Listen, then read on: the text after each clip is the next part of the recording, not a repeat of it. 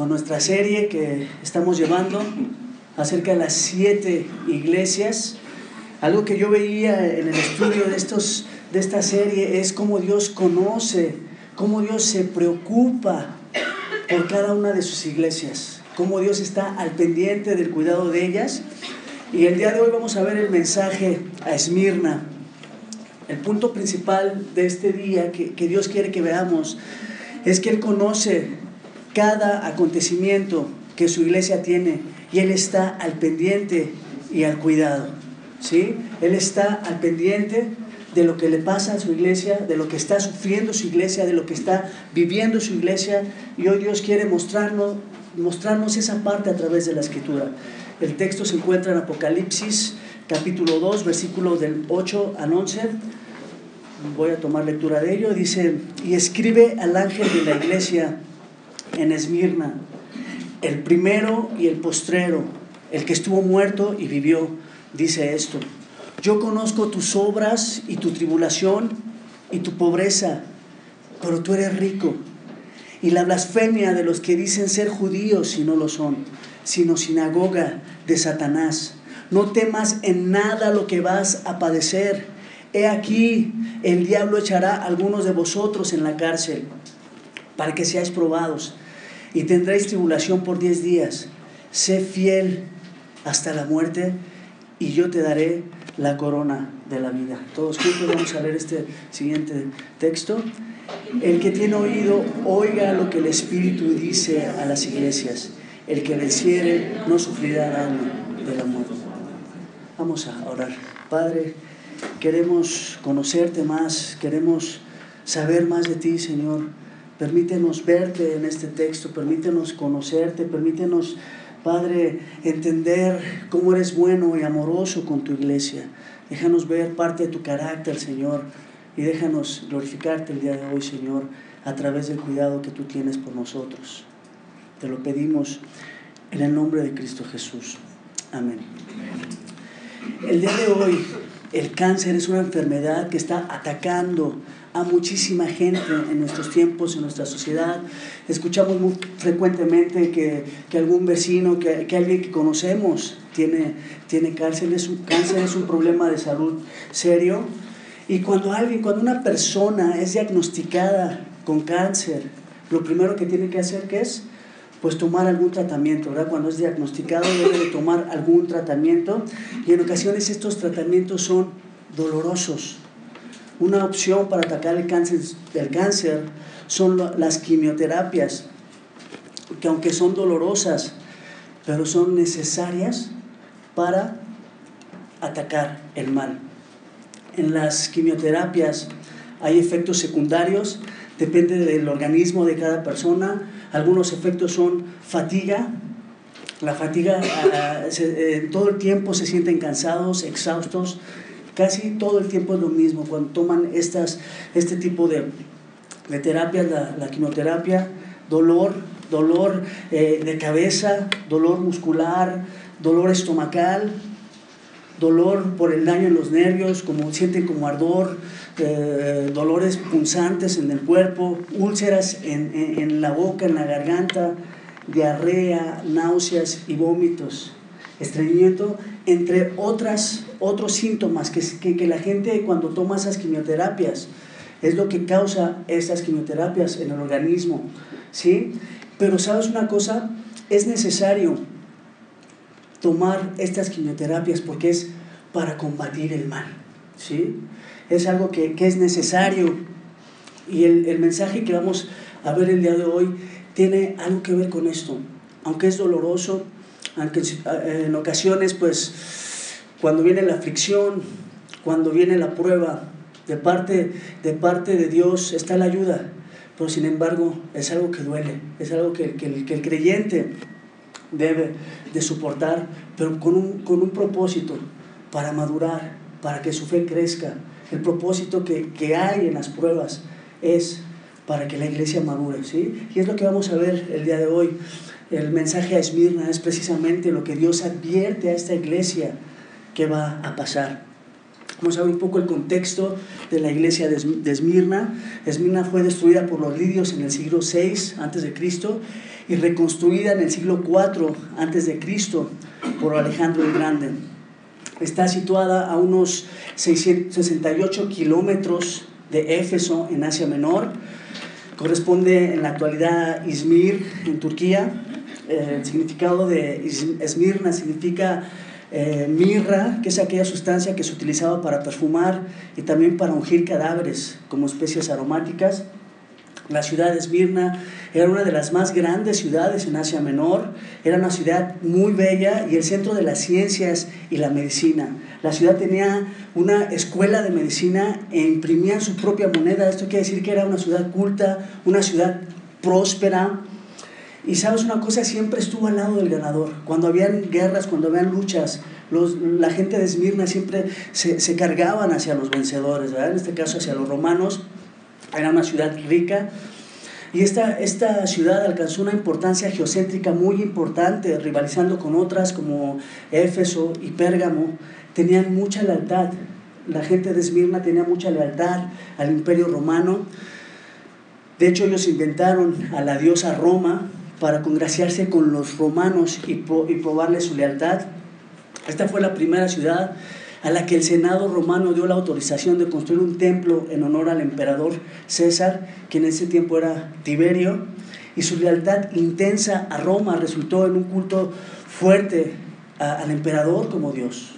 O sea, ellos eran fieles a sus líderes, ofrecían incienso en los templos en honor al emperador, eh, y que no lo hacía era constituido, considerado un traidor.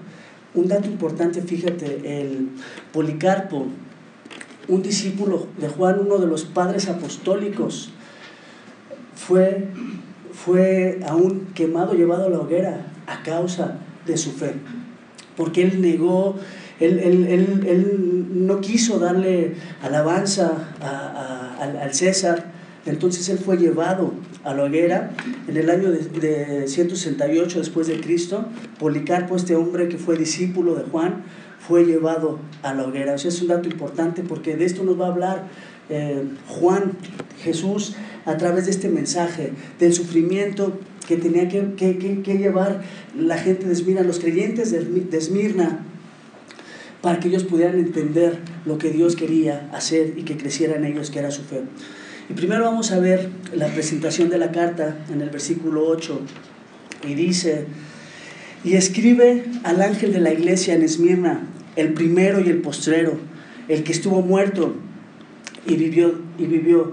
Primeramente dice, y escribe. ¿Por qué? Vemos cómo estaba escribiendo el mensaje a las siete iglesias en una serie de mensajes. Primero vimos cómo, la semana pasada vimos cómo eh, escribió a la iglesia de Esmirna, cómo la gente, los creyentes de Mina estaban perdiendo su primer amor, hacían obras y aún las hacían en el nombre del Señor, pero se habían olvidado del Señor de las obras. ¿Sí? La rutina, eh, la cotidianidad había hecho olvidarse del propósito principal de amar a Dios. Y simplemente hacían las obras y hacían cosas por rutina. ¿sí? Entonces vemos cómo, cómo Dios en este momento va a hablar a Esmirna y escribe, o sea, una serie de mensajes a las iglesias, al ángel de, de Esmirna, que dice, escríbeles, yo te voy a dar el mensaje y llévaselos a los líderes que están en esa iglesia. Escribes un imperativo a la gente, a los pastores que están eh, a, cargo de esta iglesia para que les lleven el mensaje. Y dice el primero y el postrero. ¿sí? Vemos aquí algo bien importante. Cómo se presenta Dios, el primero y, y el postrero, diciendo, fuera de mí no hay Dios, yo soy el eterno, yo soy el verdadero, yo soy el que es, el que era y el que ha de venir, recordándoles, yo soy el Dios que te puede ayudar. El primero y el postrero, el que estuve cuando fuiste creada, el que estuvo, el que está aquí en tus problemas, en tus tribulaciones y el que va a estar para socorrerte. Eso es lo que les está diciendo, yo soy el primero y el postrero. Y esto es bien importante que nosotros lo tengamos claro, porque conforme va hablando a las iglesias vemos que, que se va presentando de una manera diferente pero conforme se presenta a cada iglesia, les da una credencial diciéndoles aquí yo soy el primero, el postero, el que estuvo en tu creación, el que está contigo y el que estará en tu sufrimiento. ¿Sí? Por eso es importante que nosotros tengamos presente esto. También menciona el que estuvo muerto y vivió, diciéndoles, la muerte no tuvo poder sobre mí, no me pudo retener, la muerte fue vencida por Jesús en la cruz. Dice la escritura en 1 Corintios, su vida fue la muerte en victoria. ¿Dónde está, oh muerte, tu aguijón? ¿Dónde, oh sepulcro, tu victoria? Porque la muerte fue vencida por Cristo Jesús en la cruz del Calvario. ¿Sí? Y la muerte no tendrá más poder sobre aquellos que habrían de creer en Jesús. Eso les, les, dice, acuérdate de esto porque yo vencí la muerte. Y en el mensaje que les va a dar les va a decir, probablemente algunos de ustedes mueran, pero yo vencí la muerte. Y todos los que creen en mí también la van a vencer porque yo soy el primero y el postrero, ¿sí? Y ustedes van atrás de mí y ustedes también van a vencer a la muerte si están en mí. Sí, entonces es importante que nosotros tengamos esta idea, eh, esta idea como Jesús estuvo muerto y vivió, él, resucitó, la muerte no lo, no lo pudo vencer a causa, a causa de nosotros, porque murió por nosotros, pero vemos su fidelidad de Dios, su fidelidad de Jesús, que aún en el momento difícil, en el momento de prueba, cuando él estaba a punto de dar su vida, ¿sabes, ¿sabes qué decía Jesús? Y por eso le, le recuerda esto, el que estuvo muerto y vivió, el que padeció, les decía, le decía Jesús en oración al Padre, no se haga mi voluntad, sino la tuya. O sea, yo no importo, sino quiero, Padre, que se haga tu voluntad para cumplir con el propósito que tienes para con tu iglesia. ¿Sí entendemos? Entonces, en esta oración podemos ver que Jesús era fiel y les quería decir a, a aquella gente, yo quiero que esta fidelidad que yo tuve, también tú la tengas. Jesús era el ejemplo para ellos, un ejemplo para la tribulación, ser fieles.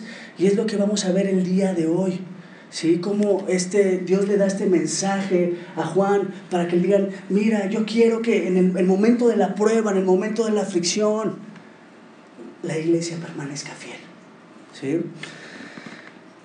¿Y qué más vemos? Jesús, Jesús está dando estas credenciales con un propósito, porque nos, nos dice la escritura en Hebreos 2, pues en cuanto él mismo padeció siendo tentado, él mismo padeció, él mismo sufrió, él mismo fue hasta la muerte, ¿sí? Es poderoso para socorrer a los que son tentados. Es por eso que Dios estaba presentando a la iglesia de Esmirna de esta manera, porque Él podía ayudarlos en ese momento de aflicción, en este momento de prueba, diciéndole, yo soy el que te puede guardar, yo soy el que va a guardarte, como en el canto que cantábamos, Él es el que está ahí para guardarnos, para en el momento difícil, en el momento de la angustia, de la prueba, levantarnos. Y algunos de los creyentes de Esmirna, aún tendrían que dar su vida pero Dios, Jesús les decía, tengan ánimo, aunque estén en, angustia, en, pruebas, en dificultades, pero yo ya lo viví y si estás en mí, también lo vas a poder lograr. Vamos a ver nuestro primer punto. Dios conoce a su iglesia. Fíjate, algo particular que viene el mensaje a las siete iglesias era esto. Yo conozco cada iglesia que empieza Éfeso, Esmirna, Pérgamo, Sardis. Yo conozco, yo conozco. ¿Qué nos da a entender esto? Que Dios conoce cada, cada situación, cada dificultad que la iglesia pasa. Sí, en su omnisciencia Dios conoce cada detalle, y no de la iglesia nada más, en general sí de la iglesia, pero tú eres la iglesia también. Todos aquellos que fueron salvados por Cristo, aquellos que creímos en el Evangelio, somos la iglesia. Y eso, ese mensaje, de, ese mensaje que dice, yo conozco, es, Dios conoce tu necesidad. Dios sabe lo que estás pasando, Dios sabe lo que necesitas, particularmente el, el, verbo aquí conocer quiere decir que tiene un amplio conocimiento de lo que está pasando en tu vida, de lo que está pasando en medio de la iglesia, en situaciones adversas, en problemas, lo que la, la iglesia estaba enfrentando, Él lo conocía. Dios conocía cada pensamiento, cada detalle de los creyentes y cada problema al que se enfrentaban.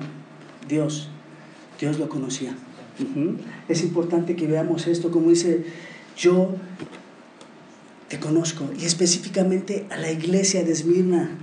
Yo sé lo que estás pasando, conozco la tribulación, la angustia, la opresión que estás viviendo, refiriéndose a un sufrimiento grande, inmenso, el cual estaba viviendo la iglesia de Esmirna, que no era una situación sencilla, dificultades, persecuciones estaban viviendo y el Señor les decía, no temas, yo conozco tus sufrimientos y tu aflicción intensa por la cual estás pasando, muy probablemente por la persecución y opresión de los enemigos del cristianismo. A pesar de ser una ciudad rica, los creyentes de Esmirna estaban viviendo con muchas necesidades y padecimientos. Eran realmente circunstancias difíciles que estaban pasando la iglesia de Esmirna, pero fíjate, dice, yo conozco tus obras y tus tribulaciones, sé que estás sufriendo, sé que no la estás pasando bien, y tus pobrezas. ¿Sí? También dice, tu pobreza, una pobreza no espiritual, sino una pobreza literal, una pobreza que tenía lo suficiente ni lo suficiente para poder sobrevivir, tenían carencia aún de bienes, no tenían lo necesario para subsistir. Entonces yo sabía que ellos estaban viviendo tribulaciones y pobreza, tal vez aunado a la persecución de los judíos que estaban ahí en Esmirna, aquellos que decían ser hijos de, de Abraham, aquellos que se decían realmente ser los escogidos, los elegidos, ellos perseguían a la iglesia de Esmirna. Y por la fe de ellos, por no negar su fe, ellos estaban siendo atacados, atribulados y tenían mucha pobreza, pobreza al nivel de no tener ni qué comer, pero porque profesaban su fe. Sí, porque eran atacados, por eso Dios les está diciendo, yo conozco lo que tú estás viviendo, sé que, no, que tienes mucha necesidad, sé que estás sufriendo, pero vamos a ver a lo largo del pasaje cómo, cómo es Dios bueno con esta iglesia. Y no nada más con la iglesia, quiero decirte, de Esmirna, sí, claro, pero también para con nosotros. Él conoce lo que estamos viviendo, conoce tus tribulaciones, conoce tus problemas, conoce tus debilidades. Y Dios te dice, no temas, porque yo estoy contigo. No temas. Dios conoce las persecuciones. En, ese momento estaban siendo perseguidos los cristianos. En aquella época, en Esmirna, no era, no era autorizada la religión eh, cristiana en el imperio romano, en los tiempos de Juan. Y aún ellos sufrían expolio de los bienes, es decir, les quitaban sus bienes y sus pertenencias tal como lo dice en Hebreos 10, dice porque los presos os porque de los precios de los presos, perdón, os compadecéis y el despojo de vuestros bienes sufrís con gozo, sabiendo que tenéis en vosotros una mejor y perdurable herencia en los cielos. Fíjate, ellos estaban perdiendo sus pertenencias, pero no les importaba, porque ellos creían en algo, ellos tenían su meta, su, su, su, su mirada puesta en Cristo, ¿sí? Era algo que ellos estaban padeciendo, les estaban quitando sus bienes, perdían sus propiedades, pero aún lo hacían con paz espiritual. Pero fíjate lo importante que le dice Dios. Yo conozco tus obras, les dice Jesús, tu tribulación y tu pobreza. dice, pero eres rico, pero eres rico. Tú no tienes bienes materiales, aquellos bienes que mucha gente se pierde por ellos, que se olvidan de Dios por los bienes, que pelean por, obtener riquezas. ¿sí? Dice, tú, tú no tienes eso, tú has preferido, tú has preferido las riquezas espirituales. ¿sí? En medio de la pobreza e, extrema, Esmirna era rica. ¿Por qué? Porque ellos habían preferido ¿sí? hacer tesoros en el cielo. Ellos habían preferido las riquezas espirituales y no las terrenales. ¿Sí? Efesios 3.8 dice, a mí que soy menos que el más pequeño de todos los santos, dice el apóstol Pablo, me fue dada esta gracia de anunciar entre, entre, los gentiles el Evangelio de las inescrutables riquezas de Cristo. Ellos eran ricos en Cristo Jesús, no tenían bienes terrenales, pero eran ricos en Cristo Jesús, esas riquezas que, nos, que la gente que del mundo no puede ver, porque eran riquezas espirituales. Ellos tenían el perdón de, de pecados, ellos habían sido escogidos por Dios, a ellos se les había sido imputada la justicia de Dios, ellos habían sido perdonados, el amor de Dios estaba en ellos. ellos tenían la vida eterna, habían conocido el camino de Cristo, ellos podían decir, yo soy hijo de Dios. Ellos entendían cuando Juan decía, mirad cuán, cuán, cuán amor nos ha dado el Padre para que seamos llamados hijos de Dios. Ellos sabían que tenían riquezas espirituales. Ellos sabían lo que, lo que Pablo había escrito en Efesios, que decía, bendito sea el Dios y Padre nuestro Señor Jesucristo que nos bendijo con toda bendición espiritual en los lugares celestiales. Ellos tenían esas riquezas, no tenían bienes materiales, pero tenían tesoros espirituales, ¿sí? Donde el orín y la, polilla corrompen y los ladrones no minan ni hurtan. Ellos tenían esa clase de riqueza y es importante que nosotros lo valoremos. El mundo nos puede ofrecer muchas cosas materiales, títulos, conocimientos, pero lo que Dios nos ofrece es incomparable los tesoros que Dios nos ofrece. Entonces ellos eran ricos espiritualmente. Recuerdo un pasaje cuando, cuando Jesús estaba, estaba caminando, le estaba predicando, le decían, maestro, maestro, te queremos seguir. Y Jesús les decía, a ver, ¿estás seguro que quieres seguirme? Las zorras tienen guaridas, las aves tienen nidos, pero el Hijo del Hombre no tiene dónde recostar su cabeza. O sea, había necesidad. Jesús tuvo necesidad. ¿sí? Y esto va aún en contra de muchas doctrinas, de muchas eh, predicaciones que se dan el día de hoy a favor de la prosperidad. Aquí vemos, imagínate, yo he escuchado algunas prédicas donde dicen, eh, si no diezmas, estás maldito delante de Dios. Dices, wow, entonces Jesús fue maldito porque él no tenía ni dónde recostar su cabeza. ¿Sí? Y aquí Jesús le dice, Esmirna, tú eres rica porque has creído en Cristo, porque mantienes tu fe firme en el Señor, porque estés firme en lo que tú has creído. Entonces podemos ver cómo, cómo aún el pasar necesidades y angustias no quiere decir que estás mal delante de Dios o que tienes algún pecado, no, porque es necesario que los creyentes padezcamos para que nuestra fe sea pulida, para que nosotros podamos crecer y madurar en el Evangelio. ¿sí?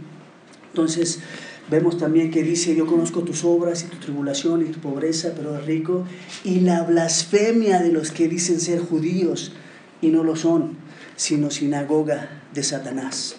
La blasfemia de los que, de los que decían ser judíos, eso se refería, la palabra blasfemia es más que nada eh, una idea de decir mal del otro y los creyentes, los, los, creyentes eran injuriados, despreciados y calumniados. ¿Por quién? Por aquellos que decían ser judíos. La blasfemia, porque hablaban mal de ellos, eran maldicientes en contra de, aquel, de, de, aquellos que creían, ¿sí? Porque aún decían que creían, considera, al que seguían era un malhechor, o sea, Jesús era un malhechor por rebeldía contra César y blasfemo por hacerse Dios. Esa era la blasfemia de la cual estaba hablando eh, Jesús en este momento a, los, a la gente de Esmirna, aquellos que dicen ser judíos y no lo son, sino que son sinagoga de Satanás. Aquellos hombres injuriaban, aquellos hombres calumniaban a los cristianos. Y sabes una cosa, el hacerlo eso, calumniar a un cristiano, es también blasfemar y hablar en contra de Cristo. Lo vemos eh, en el libro de los Hechos, cuando Saulo perseguía a los cristianos, cuando Saulo estaba en contra de los cristianos, ¿sí? y de repente tuvo un encuentro con Jesús, con Dios, y le dice, Saulo, Saulo, ¿por qué me persigues? ¿A quién perseguía Saulo? A los cristianos. ¿Por qué me persigues? O sea, vemos ahí claro que, que también a quien calumnia, a quien hacen algo en contra de los cristianos, es en contra de Dios. O sea, es algo claro que nos deja ver ahí, pero estos eran aquellos hombres que decían ser judíos, que calumniaban. Y también vemos aquellos hombres que decían ser judíos, dice la escritura en Romanos 8, pues no es judío el que lo es exteriormente, porque ni la incircuncisión, la que se hace exteriormente en la carne, sino que es judío el que lo es en su interior. O sea, no es judío aquel que es hijo de Abraham, sino que aquel que ha creído en Jesús. ¿Sí? Estos eran judíos. Ellos decían, es que nosotros somos, hijos de Abraham. Eso no te hacía judío. Lo que realmente te hacía que estuvieras en Cristo era la fe en Cristo. Estos hombres no eran judíos, realmente. ¿sí? Porque judíos eran aquellos que tenían la fe de su padre Abraham. Y estos hombres no creyeron en Jesús. Estos hombres desecharon a Jesús.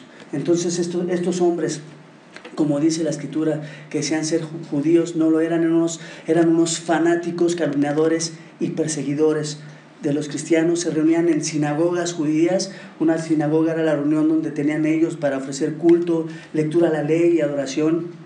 Y se entendía que el lugar donde se reunían ellos para adorar a Dios, eh, Jesús, Dios mismo estaba, perdón, Dios mismo estaba ahí. Pero fíjate algo, algo bien interesante aquí, ¿sí? Cómo Jesús, cuando estuvo con ellos, le dijeron, ustedes son hijos de vuestro padre el diablo.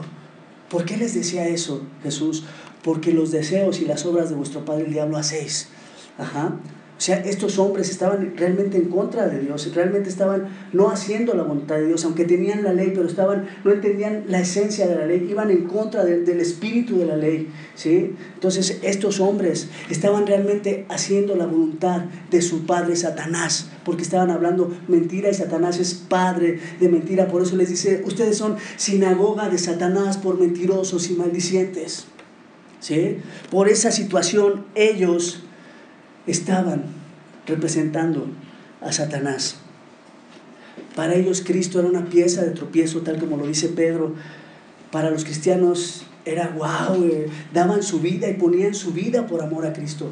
Pero para ellos, para ellos fue condenación, dice primera de Pedro. Para vosotros pues los que creéis, los que creéis, Él es precioso. Pero para los que no creen, para aquellos judíos, la piedra que los edificadores desecharon ha venido a ser la cabeza de ángulo y piedra de tropiezo y roca que hace caer. Aquellos hombres, aquellos que decían llamarse judíos y que eran sinagoga de Satanás, no habían creído en el Mesías. Ellos esperaban un rey poderoso, un rey que los rescatara del poder de, los, del imperio romano. Ellos querían libertad política, pero Él no vino a ofrecerles esto. Jesús no cumplía con sus expectativas de ellos. Por, ello, por eso no creían ellos en Jesús. Vamos a ver nuestro segundo punto, la preocupación por su iglesia. La advertencia vemos no temas en nada lo que te va, de lo que vas a padecer. He aquí, el diablo echará a alguno de vosotros en las cárceles para que seáis probados y tendréis tribulación por diez días. Fíjate, no temas en nada de lo que vas a padecer, no tengas miedo, advirtiéndole a sus hijos que iban a pasar cosas peores de las que estaban viviendo, peores que las pobrezas y las maledicencias que tenían por parte de aquellos hombres. Ajá. Dios les estaba aquí anunciando las aflicciones intensas que habrían de sufrir, pero Él les decía, no temas porque yo tengo control de lo que te va a pasar. Ahora vemos por qué en un principio les dice, yo soy el primero y el postrero, yo voy a estar ahí contigo en la situación adversa, yo voy a estar creyente de Esmirna en ese momento cuando cuando estés sufriendo, ahí voy a estar yo. O sea, diciéndoles, no temas, no temas en lo que has de padecer, porque yo, el primero y el postrero, aquel que te sostiene en tu debilidad, ahí voy a estar yo. Yo estoy contigo, no temas porque yo soy tu Dios que te esfuerzo.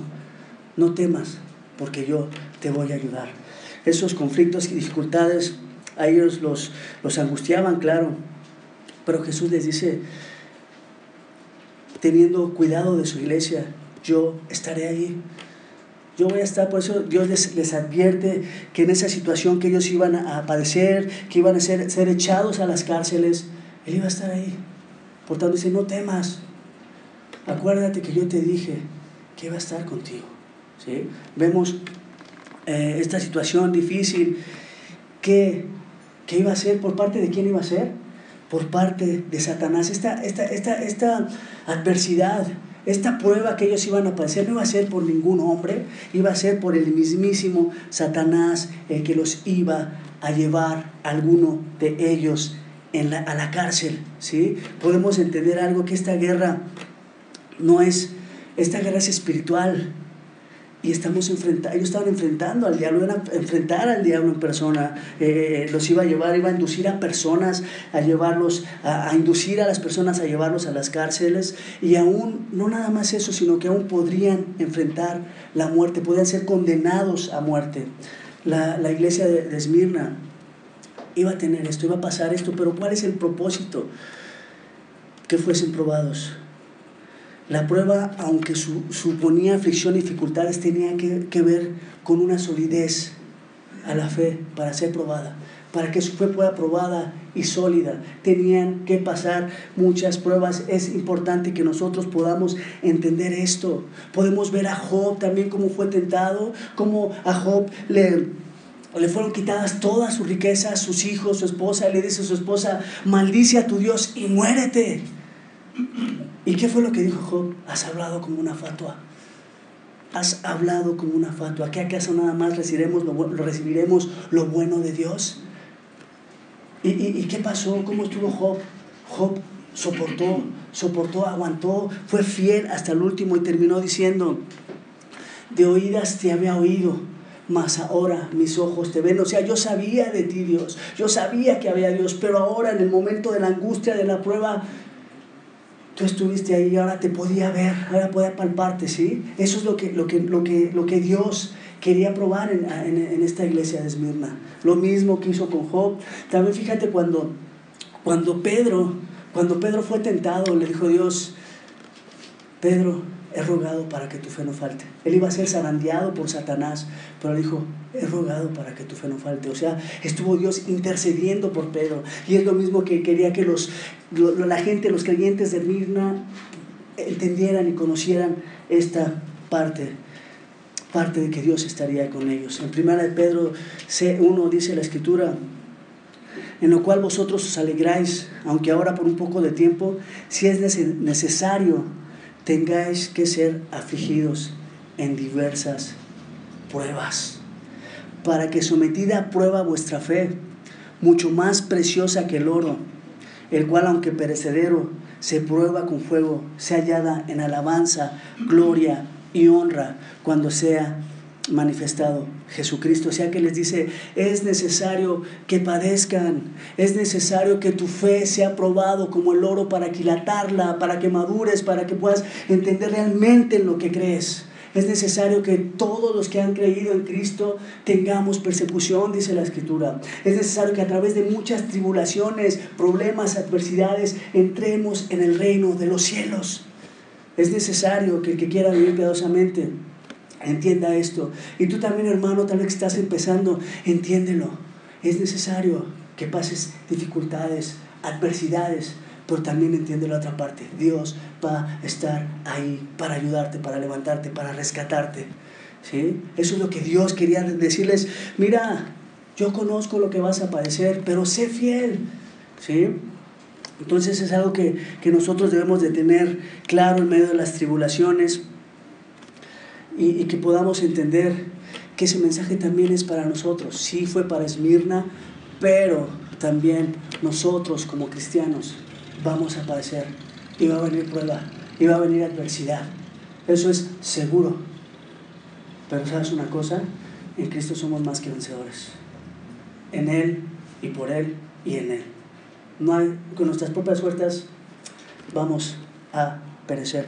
Pero es tiempo que nosotros podamos entender que nuestra fe tiene que ser purificada, que van a haber problemas en casa, en la escuela, con tu esposo, con tus familiares, en tu trabajo, en cualquier lugar va a haber situaciones difíciles, pero es necesario que nosotros seamos probados y cuando venga la prueba, estar firmes y, saber que, que, Jesús, que Dios está con nosotros. Y les dice, sé fiel hasta la muerte. Ellos iban a ser encarcelados, pero fíjate, les dice, probablemente tengas que morir, pero en ese momento de la, dificultad, quiero que permanezcas fiel, así como fuiste fiel a Roma, como fuiste fiel a los griegos, así quiero que ahora permanezcas fiel.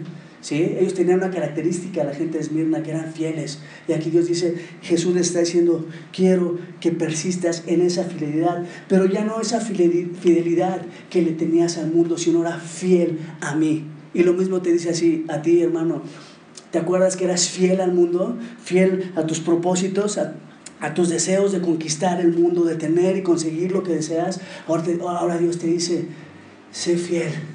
Eso es el mensaje que viene implícito ahí. Sé fiel. Y fíjate las recomendaciones que, que, les da. Por eso vemos cómo es importante, cómo se presenta en el inicio de la carta el que estuvo muerto y vive. Tal vez a padecer, pero sabes que yo también padecí y yo estuve muerto. y yo vencí a la muerte y tú la puedes vencer porque estás en Cristo y porque eres fiel a la palabra y porque eres fiel a lo que yo te he dicho. ¿Sí? Podemos entender esto y decimos, wow Señor, yo quiero permanecer fiel. Así como Esmirna, eh, fíjate, algo bien importante, a Esmirna fue una de las, de las dos iglesias que no sufrieron reprensión. ¿Sí? porque ellos eran fieles, aunque padecían, aunque tenían tribulaciones, pero ellos permanecieron fieles a su fe.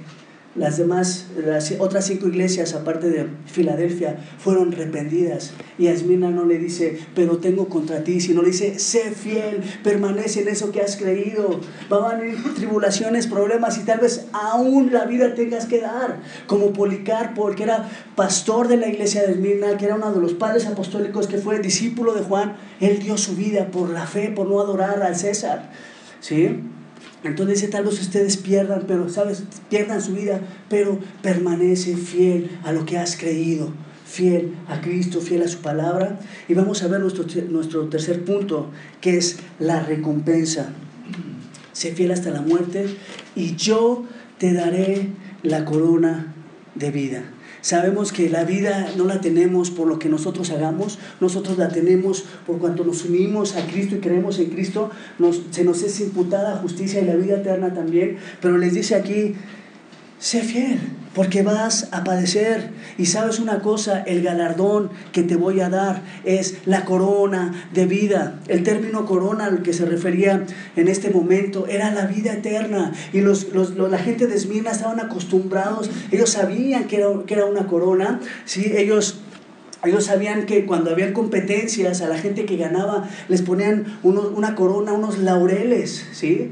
Entonces les decía, esa corona yo te la voy a dar, pero una corona que, que va a perecer, ¿sí? Que va a ser reconocida por este mundo, sino una corona, una vida eterna, corona de vida eterna, la vida eterna con Cristo Jesús en la eternidad. Eso es lo que decía eh, el resultado de guardar, de, permanecer en esa fe, de soportar la prueba, de soportar la angustia, era la vida eterna, la corona de vida eterna. Los de, la gente de Esmirna sabía, tenía claro este concepto, porque había habían unos edificios ahí eh, en, en, Esmirna, así que en, en el monte que le llamaban, el monte de pagos que le llamaban la corona de Esmirna. ¿Sí? Que les decía, mira, yo no te voy a esto que va a perecer, sino te voy a dar algo que va a permanecer, que va a permanecer para vida eterna, y es la vida en Cristo y la vida en mí, ¿sí?